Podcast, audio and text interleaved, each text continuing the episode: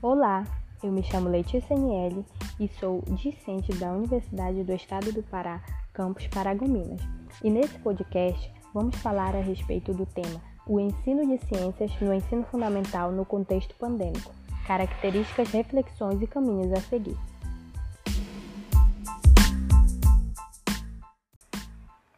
O ensino de ciências no ensino fundamental contribui de maneira significativa no processo de aprendizagem do aluno, promovendo uma articulação entre os conhecimentos prévios e explorando informações científicas, despertando assim no aluno um pensamento reflexivo, fazendo com que ele se torne um cidadão que questiona. Diante dessa narrativa, e tendo em vista o cenário de pandemia em que estamos inseridos, observa-se o quanto que a ciência é a nossa única arma no combate à Covid-19 e a partir do momento que o aluno passa a ter conhecimento do quão importante é estudar ciências, novos caminhos são traçados, visto que muitos ainda possuem um pensamento negacionista a respeito do que o mundo está vivenciando, e isso faz com que tarde o avanço das pesquisas e, consequentemente, do fim da pandemia.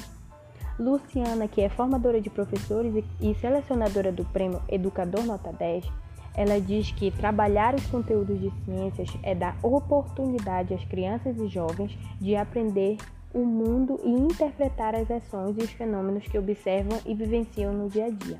Diante disso, ter conhecimento científico também significa estar preparado para analisar as questões da atualidade e se posicionar frente a elas.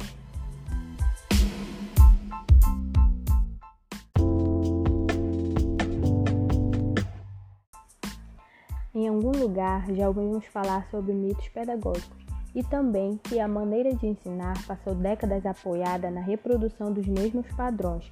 Acreditava-se que os fenômenos naturais poderiam ser compreendidos com base apenas na observação e no raciocínio, fazendo que os estudantes fossem levados a conhecer conceitos específicos e memorizá-los. No entanto, ainda que de maneira equivocada, também acreditou-se que a aula experimental seria suficiente para, para a construção de conceitos. Mas experimentos são apenas sequências didáticas utilizadas para reforçar aquilo que já foi abordado em sala de aula através de uma aula expositiva. Então, quando experimentos são utilizados direto, sem uma aula expositiva antes, não são suficientes para explicar todo o conteúdo que precisa ser ensinado.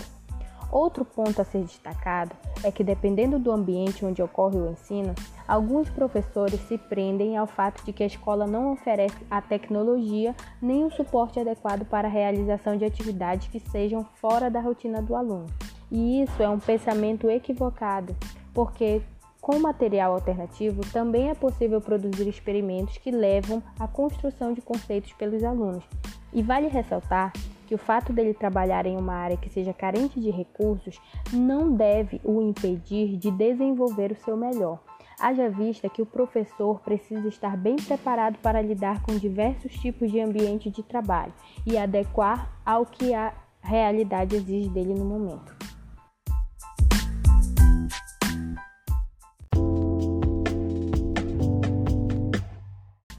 O atual cenário em que o mundo se encontra devido à pandemia da Covid-19 tem afetado diversos setores. E falando de Brasil, um dos setores que mu muito foi afetado é a educação.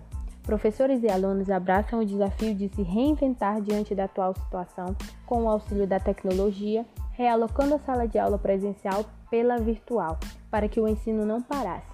E considerando que em 2019 o Brasil tinha 13,7 milhões de pessoas vivendo abaixo da linha da pobreza, de acordo com o IBGE, esse número representa 6,5% da população brasileira que vive com 150 reais por mês. Diante desses números, a pergunta é a seguinte: como é que os filhos desses pais que vivem nessa realidade terão acesso à internet para participar das aulas? E pensando nisso, algumas escolas públicas de ensino fundamental em alguns lugares do Brasil criaram meios para que os alunos não, não parassem de fazer suas atividades. E eu vou citar como exemplo a minha cidade de São Miguel do Guamá e alguns municípios vizinhos. Aqui, os pais dos alunos vão até a escola, pegam as atividades de todas as disciplinas e os alunos podem resolvê-las em casa e entregá-las no dia marcado. E essa estratégia foi aderida tendo em vista que nem todos os alunos têm recursos suficientes para participar de aulas virtuais. Enquanto que na rede privada, os alunos participam de aulas virtuais, utilizam plataformas de estudo onde os conteúdos são disponibilizados, assistem aulas ao vivo e por aí já observa-se a discrepância entre a rede pública e a particular de ensino. Professores e alunos da rede pública enfrentam maior dificuldade para ensinar e aprender quando comparamos com a escola privada.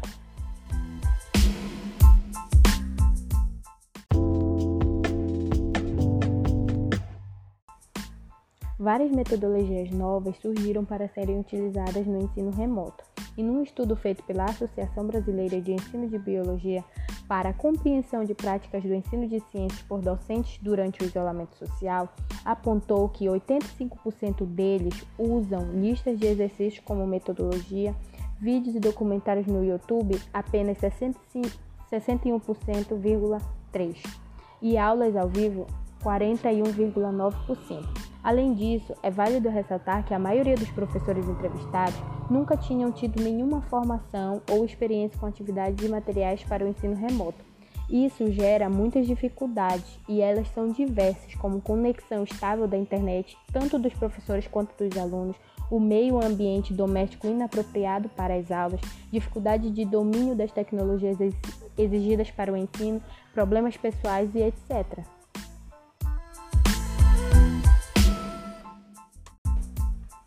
Diante desses conflitos e reflexões, é visível que a maioria dos professores e alunos não se sentem confortáveis com essa nova modalidade de ensino.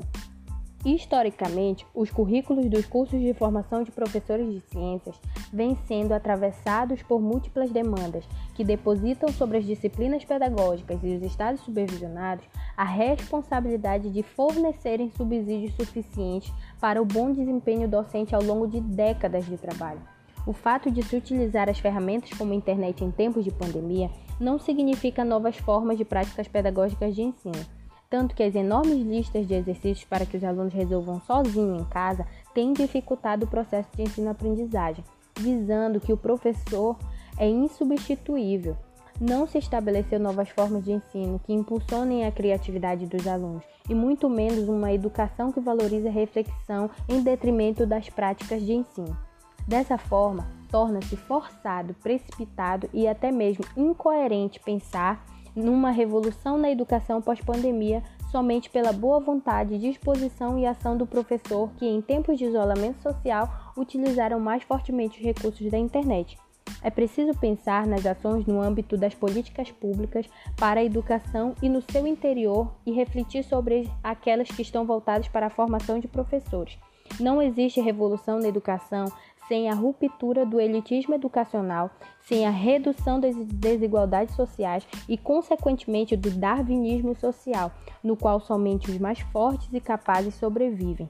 É preciso pensar a partir de uma totalidade, não desconsiderar a realidade do aluno e o meio social em que ele vive, e nas condições dele realmente poder aprender, centrar nas necessidades do aluno do século XXI e pensando no tipo de sociedade que se quer formar.